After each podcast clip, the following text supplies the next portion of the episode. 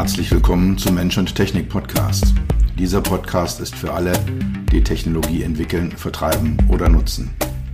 Für alle, die immer mal wieder das Gefühl haben, dass Technologie sie überrumpelt oder beherrscht. Für alle, die verstehen wollen, was Technologie mit uns macht und wie wir unser Leben zurückbekommen. Dieser Podcast ist für die, die Technologie sexy machen wollen. All die Produktentwickler, Designer, UX-UI-Profis, Produktmanager, CTOs, CEOs und für dich. Mein Name ist Dr. Peter Röska, von meinen Freunden auch Dr. Peter. Ich bin dein Gastgeber und freue mich, dass du dabei bist.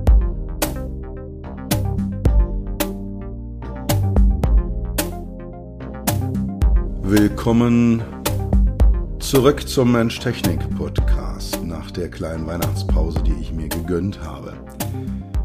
Wie angekündigt wird es heute um die CES, die Consumer Electronics Show in Las Vegas gehen. Seit vielen, vielen Jahren immer so der erste Trip, die erste Reise, die ich in einem Jahr mache. Ein Report habe ich auch darüber geschrieben. Wer den haben möchte, kann sich gerne bei mir melden. Den stelle ich dann per E-Mail oder über LinkedIn oder wie auch immer gerne zur Verfügung digital. Hier heute ein paar Highlights, die ich ja für mich gefunden habe, ein paar Beobachtungen, die ich gemacht habe, ein paar Themen, die ich ganz spannend finde, die dort gezeigt worden sind. Es wird die erste von zwei Folgen sein. Ich werde in der folgenden Folge, also in der darauffolgenden Folge in zwei Wochen nochmal fünf Themen besprechen, die mich beschäftigt haben, während ich dort über die Messe gegangen bin, während ich dort mit Klienten, Kunden, Lieferanten, Kooperationspartnern äh, auf den Messeständen mit den Vertretern der Firmen dort gesprochen habe. Da sind mir so ein paar Sachen durch den Kopf gegangen. Das würde ich aber mal separat packen. Jetzt bleiben wir mal heute hier bei den Themen, die ja vor Ort passiert sind und was ich da so gesehen habe. Kleine Anmerkung noch vorab, äh, die, die häufiger zuhören, werden es vielleicht hören. Ich habe mir aus Las Vegas ein kleines Souvenir mitgebracht in Form einer Erkältung. Die ist weitgehend durch, aber ich glaube, man hört es noch und ich hoffe, ich komme ohne allzu viel Husten und Rotzen und Röcheln heute hier durch diese Folge durch. Wenn mal eine kleine Pause ist oder äh, ja, dass man ein bisschen anders klingt als sonst, dann liegt das einfach daran, dass ich mir ein Bacillus oder Virus eingefangen habe. Es ist definitiv nicht das böse C-Virus, alle Tests waren negativ. Aber es ist halt eben doch noch so ein bisschen im Hals drin. CES Las Vegas, sie ist wieder da.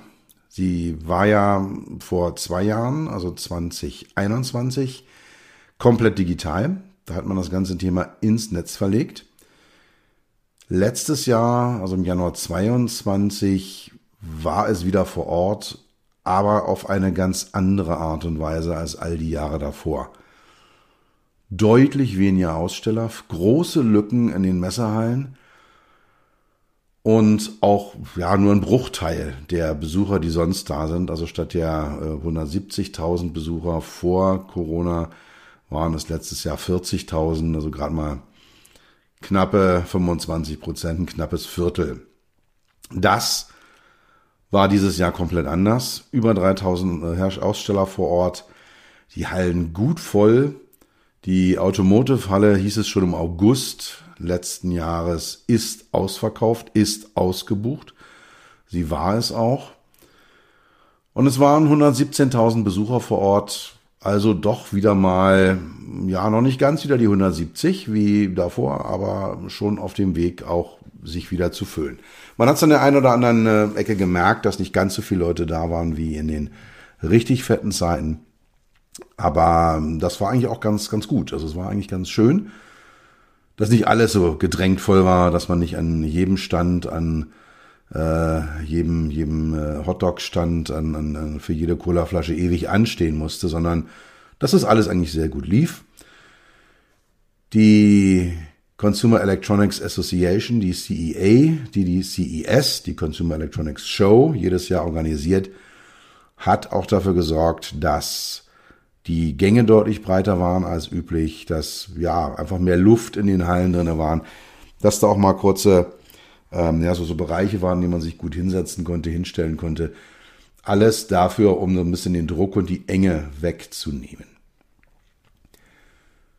Inhaltlich habe ich mich wie jedes Jahr und naturgemäß bei mir auf die Automotive-Themen fokussiert. Also was ist in der Automobilindustrie angesagt und dort dann auch nochmal speziell um das Thema HMI, Human Machine Interface, Usability, User Experience, also die Themen, die mich persönlich antreiben.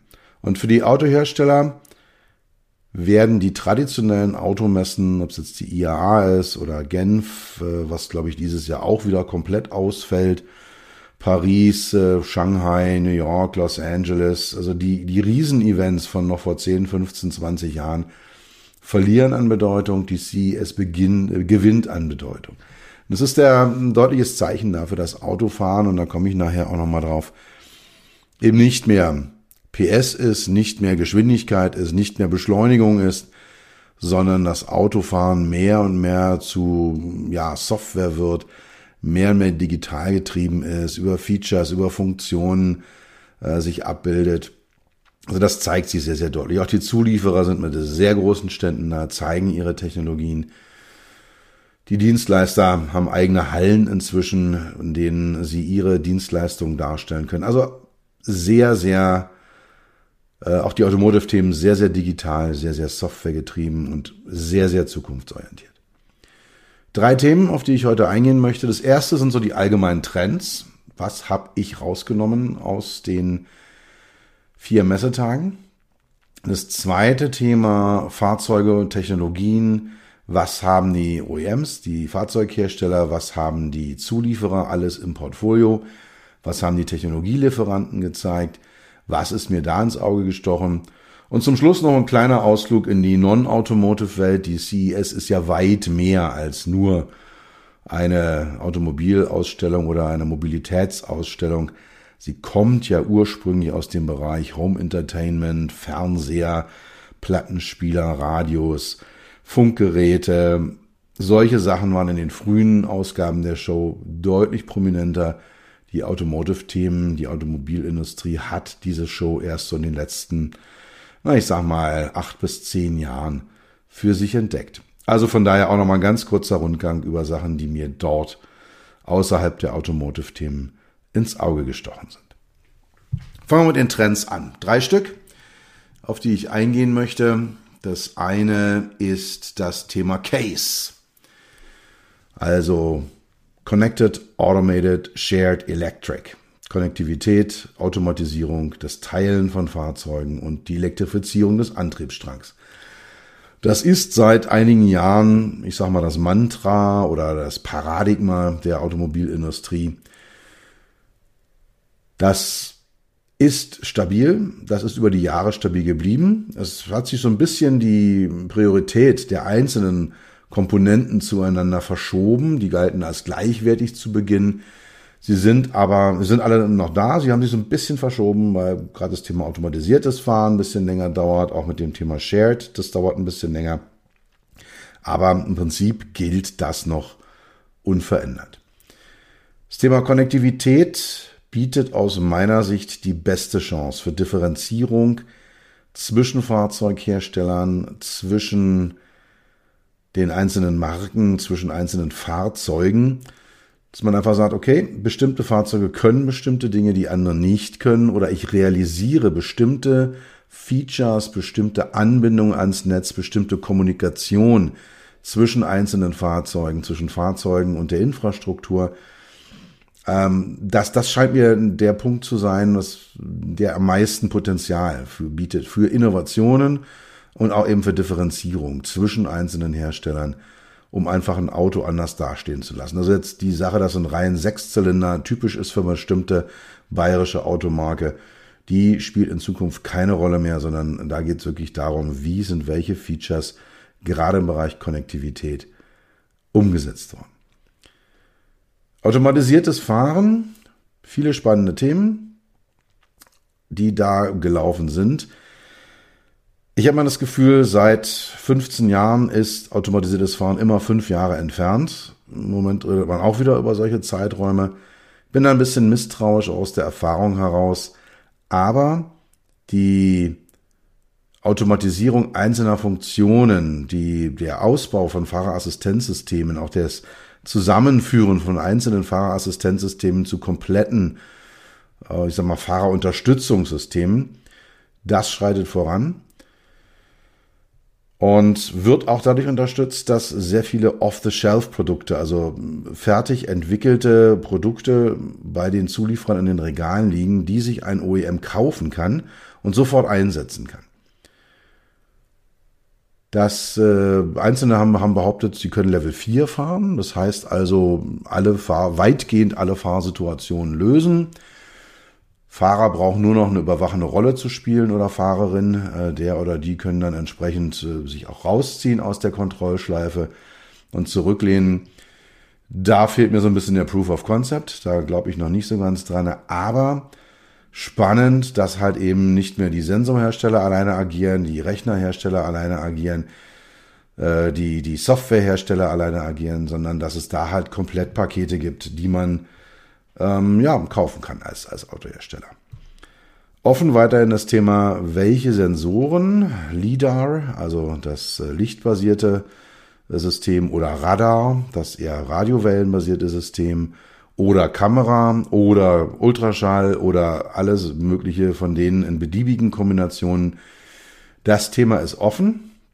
Gerade speziell äh, der LIDAR und Radar haben ganz spezifische Vor- und Nachteile, was Kosten angeht, was Reichweiten angeht, was Auflösungen angeht, was auch äh, die sogenannte 4D-Detektion angeht, also nicht nur den Raum, sondern auch das Bewegen von Objekten im Raum.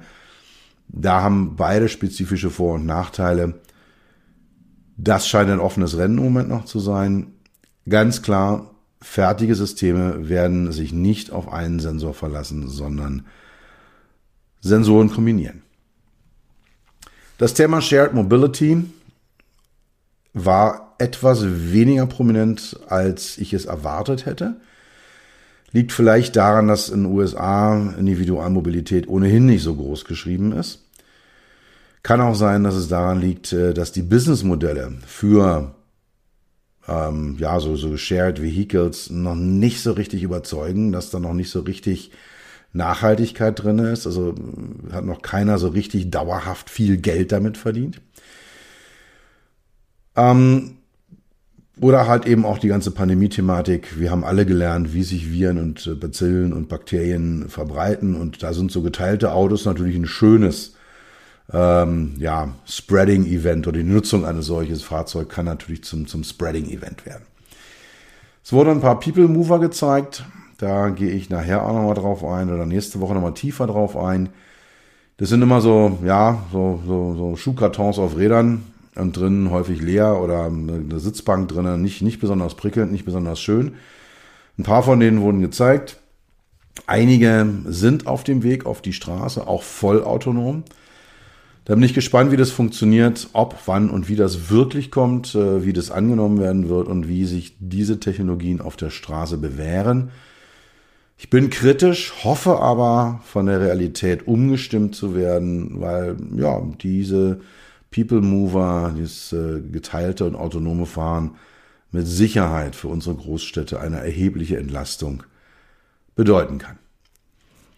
Die Elektrifizierung des Antriebsstrangs ist ein politischer Wille. Die wird kommen. Es war, gab eigentlich kein neues Auto, ganz wenige neue Fahrzeuge, die nicht voll elektrisch waren. Die meisten mit Batterie als Energiespeicher. Da habe ich ja auch meine Meinung zu. Muss man einfach mal schauen, wie das läuft. So ein paar Ladesäulen wurden gezeigt. Ich hatte befürchtet, ich war im September in Berlin auf einer Messe, die Zukunft der Mobilität hieß und zu 90 Prozent Ladesäulen gezeigt hat. Das war jetzt in Las Vegas nicht der Fall. Einige wenige Hersteller und dann ging es auch eher immer um die Themen Vernetzung, Zusatzservices, äh, Vorabreservierung, Management des Stromnetzes. Also diese Themen sind Teil der Elektromobilität, sind Randbereiche der Mobilität als solches und waren entsprechend dort abgebildet. Ich bin ja der Meinung, wir müssen das Case-Mantra, das Case-Paradigma um einen Buchstaben, den Buchstaben N erweitern, zum Beispiel zu Keynes, wenn man jetzt die Einzelkombination, ne, die irgendwie so ein bisschen was bedeutet. Ähm, ja, N wie New Vehicles, neue Fahrzeuge. Da gab es sehr, sehr viel zu sehen, sehr, sehr spannende Dinge zu sehen. So automal, autonome Lieferpots, so ich sag mal so rollende Kühlschränke, die in, äh, ja, so die Last Mile Deliveries durchführen. Wobei ich da ja mal so das, das Problem mit habe, wenn das Ding vor meiner Haustür steht, ist ja die Ware noch nicht bei mir. Und dann da rauszulatschen und äh, da irgendwo dieses Ding zu suchen und dann aufzuklappen und mir dann da mein Mittagessen rauszunehmen oder meine Postsendung oder was auch immer, finde ich jetzt von der User Experience her nicht so prickelnd. Also schön wäre es natürlich, wenn es an meiner Wohnungstür abgeliefert wird oder idealerweise noch auf meinen Schreibtisch gelegt wird. Aber da sind einige Sachen zu sehen gewesen, auch so Arbeitsmaschinen, Arbeitswerkzeuge. Thema Arbeitsmaschinen, ganz spannend. Caterpillar hatte einen Stand mit einem riesigen äh, Truck. Da ist das Thema äh, auch schon seit zwei Jahren, habe ich das das erste Mal wahrgenommen, vor zwei Jahren auf der CES, auf der digitalen CES, dass äh, die in den Minen äh, sehr, sehr weit sind mit der Autonomie. Dass also diese hausgroßen LKWs in den Minen autonom fahren, respektive auch dann über Remote-Steuerung stattfinden. Da sind diese Firmen deutlich weiter als die Autohersteller. Sie können es auch sein, weil sie natürlich eine ganz andere und viel, viel einfachere Umgebung haben. Aber dort passiert einiges. Das gleiche gilt auch für Ackerschlepper. Die Firma John Deere hatte einen äh, riesen Trecker, sage ich mal so ein bisschen. Ich glaube, das wird man gar nicht so gern gehört, aber ich habe nichts gegen das Wort Trecker hatte da einen, einen Ackerschlepper stehen, von riesigen Ausnahmen elektrisch, vollautonom, sehr, sehr beeindruckend. Dann das Thema E-Bikes, Scooter, sehr, sehr stark vertreten und auch sehr viele Elektromotorräder. Dort eine sehr, sehr spannende Erkenntnis, die ich gewonnen habe. Wenn man äh, sich den Bereich Verbrennungsmotoren mal anschaut, da sind Autos häufiger eher so die etwas drögen, die ja, sinnvollen, rationalen Anwendungen von Mobilität, die, die sinnvollen, rationalen Geräte, um mobil zu sein, während Motorräder eigentlich ausschließlich emotional sind. Man fährt zumindest in der westlichen Welt nicht Motorrad, weil man muss, sondern weil man kann, weil man darf, weil es Spaß macht. Und es ist immer auch äh, sehr, sehr stark in den Fahrzeugen gespiegelt worden. Bei der Elektromobilität war es immer andersrum. Da waren die Autos häufig sehr emotional aufgeladen oder sind sie es. Und die Motorräder waren eher so, naja, so ein Roller und so, so ein Alltagsmotorrad und es war alles so, so emotionsbefreit. Die Firma Verge und die Firma Da Vinci und die Firma Yadea, also drei Firmen habe ich entdeckt, die sehr, sehr schöne Motorräder dort stehen hatten. Elektromotorräder voll elektrisch angetrieben, aber emotional sehr, sehr aufgeladen vom Design her ähm, von, von der Art und Weise, wie sie sich darstellen, von der Lampenmaske. Also alles Themen, wo ich denke, yep, da kommt jetzt auch wieder eine, eine Wende rein, dass also zweirädrige Elektrofahrzeuge nicht mehr irgendwelche drögen, langweiligen, ich sag's mal, Nutzfahrzeuge sind, sondern dass auch da das Thema Emotionalität wieder deutlich reinspielt. Also, erster Trend, Case lebt und sollte um den Buchstaben N wie New Vehicles erweitert werden. Zweiter Trend, den ich gesehen habe, Software statt PS. Ich habe das eben schon mal so ein bisschen kurz gestreift. Das ist aber ein ganz klarer Trend. Fahrzeuge der Gegenwart sind schon extrem durch Software gesteuert, durch elektronische Komponenten. Und in der Zukunft wird das nochmal erheblich zunehmen. Fahrzeuge werden durch Software definiert und sie werden auch durch Fahrzeuge, äh, durch Software differenziert. Und es sind so Themen wie die Car-to-Car-Communication, also wie äh, reden Fahrzeuge miteinander, Car-to-Infrastructure, also wie redet ein Fahrzeug mit der Umgebung, mit Ampeln, Verkehrszeichen, mit äh, meinem Zuhause, mit, äh, ja, mit Dingen, die am Straßenrand sich befinden, mit vielleicht auch Fußgängern. Also das sind alles Themen, die ähm, dort in diesem Bereich abgebildet werden. Thema Innenraumüberwachung, sehr, sehr kritisch, gerade wenn wir jetzt so mit den äh, halbautomatisierten Leveln unterwegs sind, also Level 2, 3 und 4, wo der Fahrer in einem bestimmten Zustand sein sollte, wenn er auf diesem Level unterwegs ist. Auch solche Sachen wie eine Ermüdungserkennung, das sind Themen, ähm, die auch durch, durch Software extrem getrieben werden. Die traditionellen Sachen wie Medien, Infotainment, Lademanagement, aber auch eher Sachen, die so am traditionellen Fahren dran sind. Die Frage, wie nachhaltig bin ich unterwegs oder wie viel Fahrspaß habe ich? Ist eine Frage, die sich ja stellt. Kann ich jetzt da wirklich äh, richtig schön Spaß haben mit so einem Elektrofahrzeug und muss dann ein bisschen früher an die Ladesäule? Oder mache ich das weniger? Und das kann dann natürlich durch eine Software, zum Beispiel einen Slider oder eine Auswahl einer bestimmten Fahrstufe entsprechend darstellen. Dass ich dann sage, yep, ich habe jetzt mal maximal Fahrspaß und brauche auch maximal Energieverbrauch. Und wie das aber aussieht, wie sich das ausbalanciert, das ist ein Thema, was über Software geregelt wird. Beschleunigung gegen Energiesparen, ähnliches Thema. Fahrerorientierung gegen soziales Verhalten, auch da wieder. Wie benimmt sich dieses Fahrzeug? Ist es eher für mich oder ist es eher für die Mobilität in der Stadt gedacht? Und das sind Themen, die nicht statisch, aus meiner Sicht nicht statisch in den Fahrzeugen realisiert werden, sondern in einem bestimmten Bereich einstellbar. Und da stellt sich dann die Frage, wie mache ich das denn eigentlich? Und da kommen wir dann auch in die HMI-Themen rein. Wie wird es denn eigentlich dargestellt? Und wie kann ich auswählen, was ich mache? Und wie werden mir die Konsequenzen auch dargestellt, die eine bestimmte Wahl, die ich treffe, hat? Und wenn ich sage, ich möchte maximalen Fahrspaß haben, naja, dann geht meine Reichweite halt von 400 Kilometer auf 200 Kilometer runter.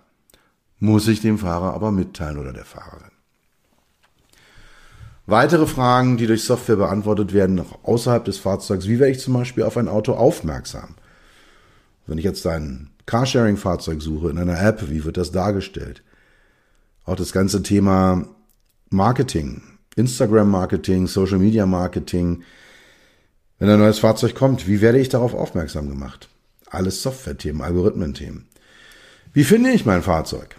Ja, ich habe heute schon in äh, der, der App meines Autoherstellers ein, eine, eine Karte drin und wenn das Fahrzeug irgendwo steht, ich habe es irgendwo abgestellt in einer fremden Stadt, weiß nicht mehr so richtig, wo ist es, kann ich mich dann zu Fuß wieder zu dem Auto zurückführen lassen. Wenn es jetzt nicht mein Auto ist, wenn es ein anderes ist, auch da die Frage, wie finde ich es? Und wenn da jetzt drei Fahrzeuge des gleichen Carsharing-Anbieters nebeneinander stehen, wie identifiziere ich es denn? Wie öffne ich mein Fahrzeug? Wie personalisiere ich mein Fahrzeug? Und wie kann ich die Personalisierung von einem Fahrzeug ins nächste mitnehmen? Wie erfolgt die Integration in mein restliches digitales und, und analoges Leben? Wie sehr kann ich, auf welche Art und Weise kann ich auf mein, meine, meine Smart Home Steuerung zugreifen? Wie sehr folgt mir mein E-Mail-Postfach, wohin auch immer? Wie sehr folgt mir meine Arbeit irgendwo hin, wenn ich da noch äh, ja, Excel-Dokumente bearbeiten möchte oder Folien setze? Also diese Verschmelzung und dieses Hereinragen des äh, digitalen und physischen analogen Lebens in das Fahrzeug, ganz stark durch Software getrieben und ist mit Sicherheit auch einer der ganz großen Möglichkeiten für Innovation und Differenzierung. Und dann das Thema Teilung der Fahraufgabe zwischen Mensch und Maschine. Wer macht hier eigentlich was? Und wie wird das Ganze realisiert? Und der dritte Trend, über den ich äh, reden möchte hier, ist äh, ja eigentlich kein Trend, sondern eigentlich ein Nicht-Trend. Meine große Enttäuschung, das Thema Automotive HMIs auf der CES. Es gab ein paar einzelne ganz spannende Ansätze. Also BMW mit seinem ID als Gegenbewegung zu den riesigen Bildschirmen, die wir in den letzten Jahren ja mehr und mehr in den Fahrzeugen drin hatten. Völlig leerer Innenraum. Das HMI wandert ins Glas, in die Windschutzscheibe rein. Also ein Geschäftspartner von mir sprach von Glassification, also dass man alles ins Glas reinmacht mit Head-Up-Displays. Das äh, ist ein ganz klarer Trend. Das ist auch der Gegentrend zu den riesigen Displays, die wir heute in den Fahrzeugen drin haben. Und BMW als konkretes Beispiel hat sich da mit äh, eben einem, einem äh, Showcar recht gut positioniert. Ich finde das Auto auch schön, aber es ist halt ja ein, ein Showcar, was aber diese, diesen HMI-Trend einigermaßen darstellt. Bei Mercedes war die, der Stand sehr, sehr stark auf User, User Experience, User Focus, also sehr, sehr stark auf den Nutzer fokussiert. Sie haben den Begriff Human Machine Merge eingeführt. Weiß jetzt nicht, ob ich unbedingt mit einer Maschine verschmelzen möchte, mit meinem Auto verschmelzen möchte. Ist mit Sicherheit eine Frage dessen, wie es nachher wirklich aussieht. Am Ende auch bleibt offen, wie wird das ganze Thema umgesetzt? Wann kommt es auf die Straßen? Dann gab es von Peugeot nochmal ein ganz interessantes HMI-Konzept zu sehen in dem äh, Inception-Auto. So ein viereckiges Lenkrad mit so ein paar runden Stellteilen drauf und so einem runden drehenden Display äh, statt Clusterinstrument. Das war's dann aber in meiner Wahrnehmung auch schon und mir hat sich dann die Frage aufgedrängt, ist, äh, aufgedrängt, ist, ist schon alles getan? Sind wir durch? Haben, haben wir das Thema Automotive HMI jetzt für die nächsten Jahre abgegessen? Kleiner Spoiler auf die nächste Folge. Nein, es ist nicht der Fall, aber da werde ich dann in zwei Wochen drüber reden, wenn ich nochmal so meine Gedanken aus der CES in fünf Punkte gießen werde. Gut, nach den Trends nochmal kleiner Rundgang durch die Fahrzeuge und Technologien. Wer hat eigentlich was gezeigt? Stellantis hat relativ viele Serienfahrzeuge gezeigt, den elektrischen Fiat 500, einen Jeep Wrangler, dann äh, das, den zukünftigen Dodge Ram, auch voll elektrisch, so einen riesen typisch amerikanischen Pickup-Truck. Gefällt mir sehr, sehr schön. Bin ja eher so ein rustikaler Automensch, auch der, der Jeep Wrangler ist ja so ein, so ein ähm, ja, Lieblingsauto von mir und ein anderes Auto ist der Charger oder der Challenger. Davon wurde auch eine elektrische Version gezeigt im klassischen 70er Jahre Pony Car Design. Also da, da haben sie verstanden äh, bei Stellantis, bei Dodge, wie man so eine Marke entsprechend positioniert. Winfast war da mit einem relativ großen Stand oder einem sehr großen Stand. Sie haben mir komplett das Fahrzeugline gezeigt, alles SUVs, von klein bis groß, dazwischen noch einige äh, mittlere Größen. Sie haben ein paar E-Bikes dazugestellt, wohl um zu kommunizieren, dass sie Mobilität nicht nur im Auto sehen, sondern auch noch ähm, ja, auf, auf zwei Rädern. Interior bei allen der Fahrzeugen nahezu identisch. Ein großes Display im Center Stack und ein Head-Up-Display. Auch hier wieder die Classification. Clusterinstrument ist nicht drin in den Fahrzeugen. Da die alle aus waren, alle dunkel waren, kann ich nicht beurteilen, wie sie das jetzt gemacht haben mit der Aufteilung, was wird wo angezeigt. Gibt es Redundanzen zwischen Head-Up-Display und, und Center-Stack-Display? Das sind alles so Themen, die ich mir dann mal anschauen werde, wenn so ein Fahrzeug mal auch beleuchtet, angeschaltet, elektrifiziert vor mir steht. Spannende Anekdote noch dazu. Ich bin auf dem Rückweg äh, über Los Angeles gereist und war dann in Santa Monica auf der Third Street Promenade. Das ist so eine Fußgängerzone mit so Läden und so einer Shopping Mall am Ende. Dort ist ein Tesla-Shop, seit Jahren schon. Das war der erste Tesla-Shop überhaupt, den ich gesehen habe, den ich betreten habe. Die sind umgezogen in einen deutlich größeren, aber immer noch direkt an der Promenade und keine 50 Meter davon entfernt hat Winfast sich einen Laden gesichert. Moment noch eine relativ kleine Fläche, aber halt schon äh, an den Nachbarshops überall die äh, äh, Winfast-Plakate dran. Also die haben da eine riesen Fläche in einer der edelsten Shopping-Gegenden von Los Angeles sich gesichert. Zeigt mir, wie ernst sie das meinen, was sie machen, zeigt auch, wie viel Geld sie haben. Also das wird ein mit Sicherheit spannendes Thema werden, wie sich Winfast langfristig, mittelfristig auf dem Markt durchsetzt. Eine neue Entdeckung für mich war der Hersteller Centro oder Centro mit Doppel-N. Die stellen elektrische Lastwagen her, von Liefervans bis zu richtig dicken 40-Tonnern. Und sie haben eine autonome elektrische Plattform in zwei Größen gezeigt. Einmal eher so in Van-Größe und einmal in ernsthafter Lkw-Größe. Die sind in einzelnen Applikationen, wie zum Beispiel in, in Häfen, schon als autonome Transportplattform unterwegs. Voll elektrisch, autonom, sehr, sehr spannend, hat noch einen großen Stand da. Ich kannte den Namen vor der CES nicht, aber ich werde ihn mir merken. Die sind auch ganz spannend unterwegs.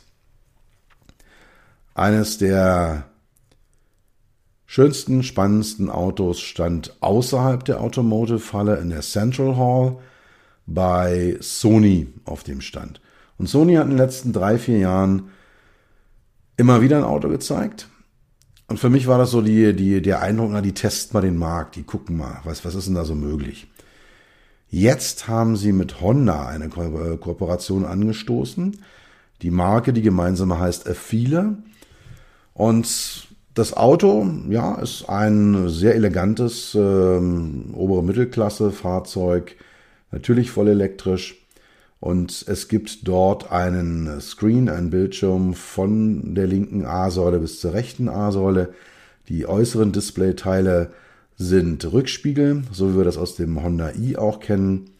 Finde ich sehr, sehr spannend. Es ist so, dass Honda seine Automotive-Kompetenz einbringt und Sony seine Elektronik, Gamification, User Experience, User-Centric äh, Consumer-Produkte Kompetenz. Schauen wir mal, was bei rauskommt am Ende, aber das ist auch ein äh, Ansatz, den ich sehr, sehr spannend finde. BMW hatte ich schon erwähnt, äh, die, der, der Stand von BMW ist immer ein Besuch wert auf jeder CES. Und sind meistens wunderbar gestaltete äh, Stände, Ausstellungsstände teilweise wirkliche Kunstwerke. Gerade im letzten Jahr war das, war das sehr, sehr deutlich. Und das Schöne am BMW-Stand ist immer, hinten haben sie eine Terrasse und auf der kann man sich dann mal einen Kaffee nehmen, ein Wasser nehmen, ein Häppchen zu essen nehmen und einfach mal von diesem ganzen Show-Wahnsinn ein paar Minuten abschalten, sich auch mit Leuten treffen. Also eine sehr, sehr schöne Atmosphäre, die sie da immer kreieren. BMW hat den ID gezeigt. Ein Fahrzeug, was äh, von außen auffällt. Es hat so eine Folie außen drauf. Letztes Jahr hatten sie ja schon die E-Ink-Folie in schwarz-weiß drauf. Dieses Jahr war die in bunt, flackerte, blinkte, zeigte an. Mein HMI-Hirn ging sofort an. So, Mensch, was können wir denn noch machen damit? Wie können wir denn diese Folie nicht nur als, als schick und als schön und als, als emotional nutzen, sondern wie können wir dann kommunizieren mit der Umwelt? Wie kann denn dieses Auto mitteilen, was es tut, was es will, was es vorhat? Das sind eigentlich so spannende Fragen, die sich mir da stellen. Im Interior Head-Up-Display ohne irgendwelche großartigen Stellteile, viel Spracherkennung, viel Sprachinteraktion. Das Ganze extrem emotional aufgeladen, auch immer mit so einer, naja, so ein bisschen leicht zwielichtigen Konnotation dazu, so eine rauchige hier und da Stimme und Augenzwinkern und also da ist erstmal die Frage, braucht man das wirklich? wollen wir das eigentlich? Äh, und ähm, ist es nicht eigentlich doch eher so ein bisschen zu viel? Habe ich es nicht eigentlich? Und vielleicht bin ich da ja so ein alter konservativer Brocken, aber ich möchte gerne, dass Technologie nicht an mir rumschlabbert, sondern dass die einfach für mich da ist und Dinge für mich erledigt, die ich gerne erledigt haben möchte. Tok war da, eine türkische Hersteller. Die haben letztes Jahr für mich eins der Messe-Highlights gezeigt. Sehr, sehr schönes Auto. Dieses Jahr ohne Auto. Begründung war, wir wollen nicht auf dem amerikanischen Markt. Deswegen zeigen wir hier kein Auto. Wie schlüssig das ist, darf jeder und jede sich selber überlegen. Aber ein schöner Stand mit äh, der Vision von Mobilität, die die TOG hat, äh, der Integration von künstlicher Intelligenz in Fahrzeuge hinein, mit ihren äh, Vorstellungen von Sustainability, von Reisen, wie Reisen sich denn eigentlich verändert in Zukunft. Spannend gemacht, schön gemacht, ein Gespräch mit einem äh, Firmenrepräsentanten, ein Vertreter von TOC, äh, hat mir gezeigt, es wird dieses oder spätestens nächstes Jahr Tatsache das erste Fahrzeug kommen, auch wieder voll elektrisch. Schauen wir mal, ich bin gespannt, aber ich denke, dass sie das hinbekommen werden. Das Thema People Mover hatte ich schon mal angesprochen, kurz angerissen. ZF, Halen, Ital Design, Hyundai, Zoox haben alle People Mover gezeigt in verschiedenen Stadien der Reife, in verschiedenen Reifestadien. Gerade ZF kommt mir sehr, sehr weit fortgeschritten vor. Aus Interior ist ein modernes Bus- oder Zug-Interior, was sie da drin haben. Große Displays, übersichtlich, schön gemacht. Bei anderen, zum Beispiel eben bei Italdesign, denke ich mir, oder auch bei Halen, ähm, das ist einfach nur Bank reingenagelt und dann fahren wir mit der mit der leeren Kabine eine Runde durch die Gegend. Aber wie gesagt, da komme ich dann auch nochmal nächste Woche drauf zurück. Und dann halt äh, andere Fahrzeuge. Boote waren das erste Mal in großer, in deutlicher Menge dort. War mir gar nicht klar, aber macht natürlich auch Sinn. Autonomie auf dem Wasser, autonomes Fahren, auch elektrisches Fahren von Yachten. Äh, das äh, ja, macht Sinn. Caterpillar, John Deere hatte ich schon erwähnt. Viele Scooter, paar Motorräder. Was gefehlt hat, komplett durchgängig gefehlt hat, sind Drohnen die letzten Shows, letztes Jahr, aber auch gerade 18 und 19, waren Drohnen das Ding schlechthin. Da gab es die autonomen Elektroflugtaxis, die man da hat. Konzept, an was ich nicht so wirklich glaube. Und es war dieses Jahr mit ganz, ganz wenigen Ausnahmen dieser Hinsicht nichts zu sehen. Da denke ich mal, ist eine gewisse Ernüchterung eingetreten Vielleicht steckt noch irgendwo bei den Herstellern was in der Pipeline. Vielleicht überraschen sie mich ja noch in der Zukunft. Aber ja, ich sehe Drohnen halt eben als sehr, sehr nützlich in bestimmten Kontexten wie Versorgung in Notfallgebieten, äh, wie Versorgung mit Waren, mit Gütern, äh, für Kamerafahrten, für Überwachungstätigkeiten, auch gerade in gefährlichen Bereichen. Das macht alles Sinn, alles super Anwendungsfälle, super Use Cases. Aber ob ich jetzt damit irgendwie die Kinder reicher Eltern vom Flughafen in die Innenstadt fliegen muss, weiß ich nicht. Thema Technologien. Welche Technologien ähm, ja, habe ich gesehen? Da habe ich jetzt mal vier Zulieferer mir rausgesucht, die mich beeindruckt haben. Mit Sicherheit mit Abstand am allermeisten die Firma Forvia. Das ist äh, die ehemalige Firma Faurecia und Hella Bär.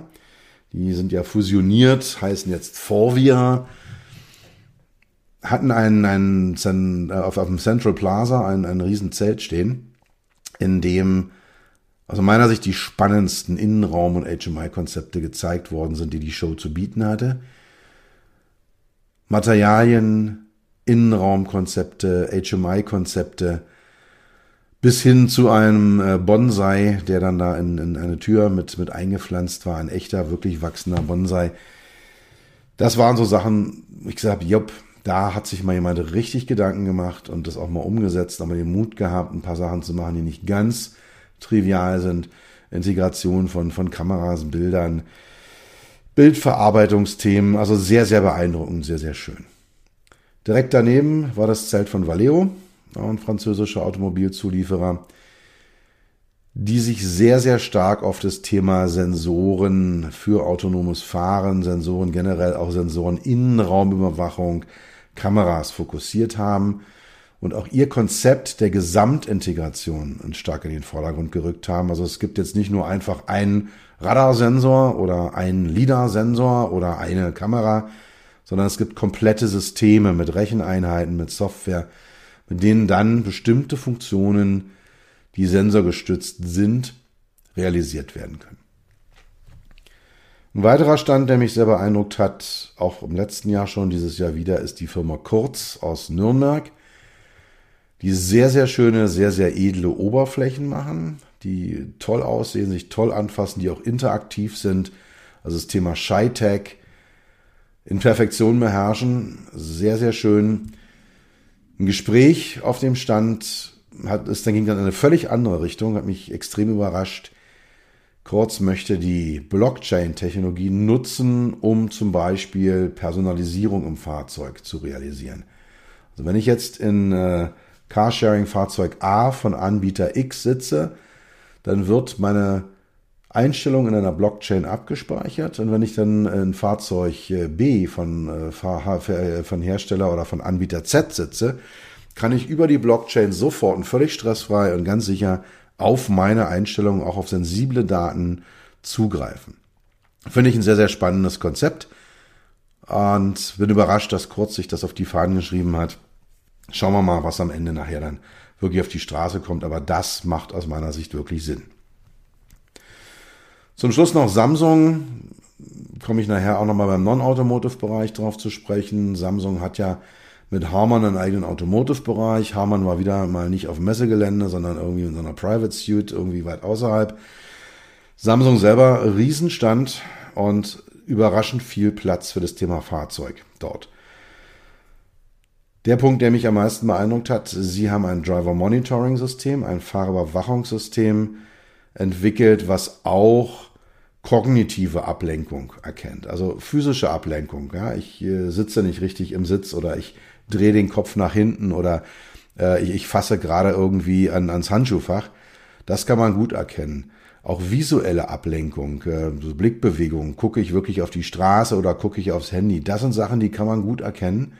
Das Problem ist, sehr häufig haben wir den Fall, und, und die meisten von euch werden es schon mal erlebt haben, ich sitze in so einem Auto drin und gucke vorne raus und sehe eigentlich von außen aus wie ein aufmerksamer Fahrer, bin in Gedanken aber weit, weit weg. Und das ist die gefährlichste Form der Ablenkung. Das äh, ist nicht richtig messbar, ist nicht richtig sichtbar, kann aber halt wirklich zu, zu ernsthaften Problemen führen. Und Sie behaupten, dass Sie ein System gefunden haben, diese kognitive Ablenkung des Fahrers erkennen zu können. Ich konnte es nicht ausprobieren, wenn es funktioniert, ist das ein Riesenschritt nach vorne im Bereich Sicherheit im Fahrzeug. Letztes Thema in dem Bereich Technologien sind die Toolhersteller.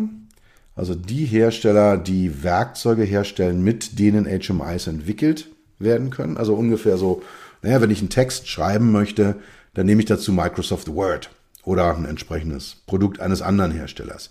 Und das ist dann mein Tool, mit dem ich das mache. Dieser HMI-Tool-Hersteller, namentlich war ich bei Rightware und bei Basemark auf dem Stand. Bei Disti hat es leider nicht geklappt, vorbeizuschauen. Die machen so etwas wie, ja, was, was im Word für Texte ist, äh, machen die für HMIs. Da ist viel, relativ viel Programming möglich, nötig, ja, Low-Level-Sachen und es gibt eben, es gibt Menschen auf der Welt, Programmierer, Entwickler, die lieben das, Lines of Code zu produzieren und Logikketten und ja, aber die meisten HMI-Konzepte, die meisten Designer, die meisten Menschen wie ich haben damit eigentlich nichts am Hut. Und da helfen diese Tools, diese Brücke zu schlagen. Ich sage dem Tool auf irgendeine Art und Weise, so soll es aussehen, bitte mach mir eine Software draus. Und dann macht es mehr oder weniger schnell und mehr oder weniger gut aus meiner Idee eine Software. Ist jetzt super, super stark vereinfacht, aber das ist das, was ein HMI-Tooling macht.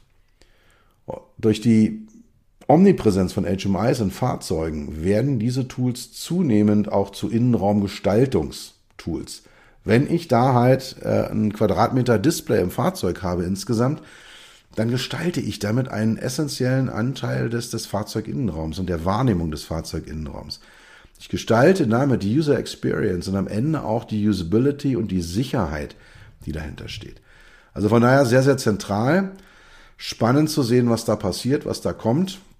Diese Tools sind, äh, haben alle ihre Vor- und Nachteile. Keins ist wirklich perfekt, aber sehr, sehr schön zu sehen, dass es inzwischen auch eine ordentliche Auswahl an verschiedenen Anbietern dazu gibt. Zum Schluss noch ganz kurz ein Gang durch die Nicht-Automotive-Themen. LG hat wie immer einen äh, beeindruckenden Stand mit riesigen Bildschirmflächen gehabt. Also Size Matters definitiv bei LG. Die spannenden Themen waren eher so ein bisschen versteckter, ein transparentes Display, was sie entwickelt haben. Es ist äh, auch nicht zum ersten Mal gezeigt worden, aber es macht deutliche Fortschritte, es wird immer besser. Und äh, großes Thema war ein Wireless TV, also ein drahtloser Fernseher, den sie angeboten haben. Wobei das noch eine erhebliche Mogelpackung ist, weil ich brauche noch Strom. Also ich habe ein Kabel habe ich noch übrig an meinem Wireless TV. Alle anderen von Bildschirm über Steuerung, Ethernet, HDMI äh, und so weiter, das geht alles wireless. Führt aber im Endeffekt dazu, dass ich irgendwo noch ein weiteres Kästchen irgendwo rumstehen habe, mit dem ich mich auseinandersetzen muss. Da war der Hersteller Displays, den kannte ich vorher gar nicht. Der ist dann einen Schritt weiter gegangen. Der hat nämlich auch Akkus in den Bildschirm eingebaut.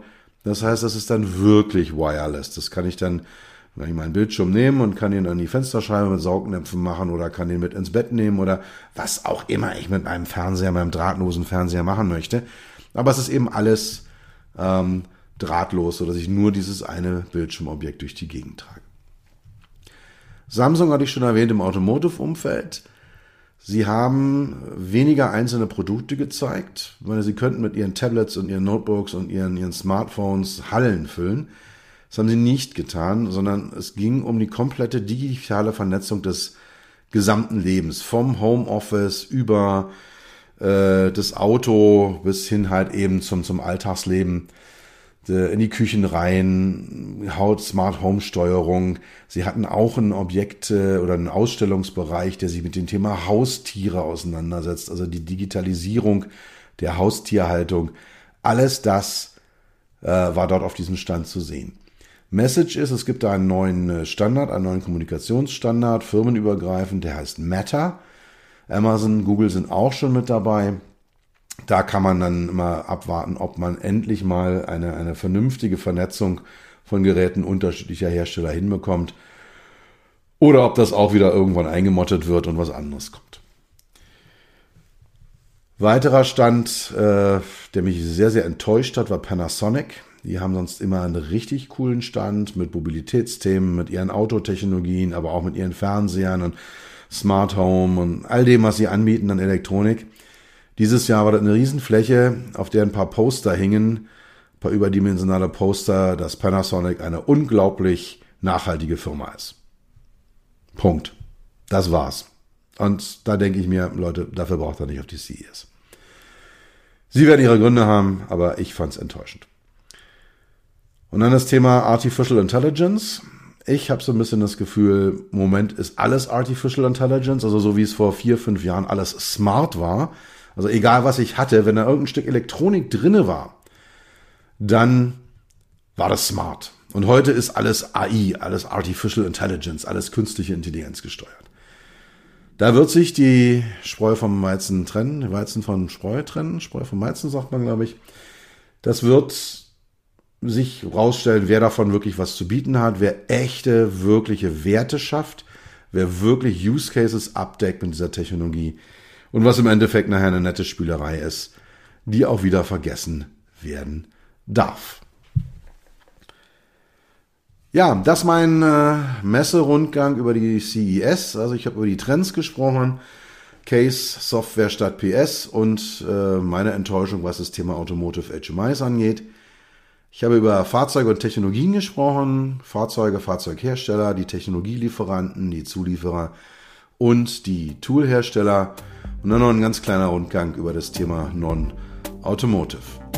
Wie schon gesagt, in der nächsten Folge werde ich mal tiefer auf fünf Fragen eingehen, die sich mir im Laufe des Messerundgangs gestellt haben. Offene Punkte, Themen, die man angehen kann. Bis dann, gehabt euch wohl. Das war's für heute. Ich bedanke mich dafür, dass du Zeit mit mir verbracht hast. Du hast etwas für dich getan, was dir keiner mehr nehmen kann. Für einen weiteren Austausch findest du mich auf LinkedIn und auf meinen Webseiten www.peter-rösker.com Rösker mit OE und SS oder unter www.beyond-hmi.de. Bis zum nächsten Mal, pass auf dich auf und bleib gesund.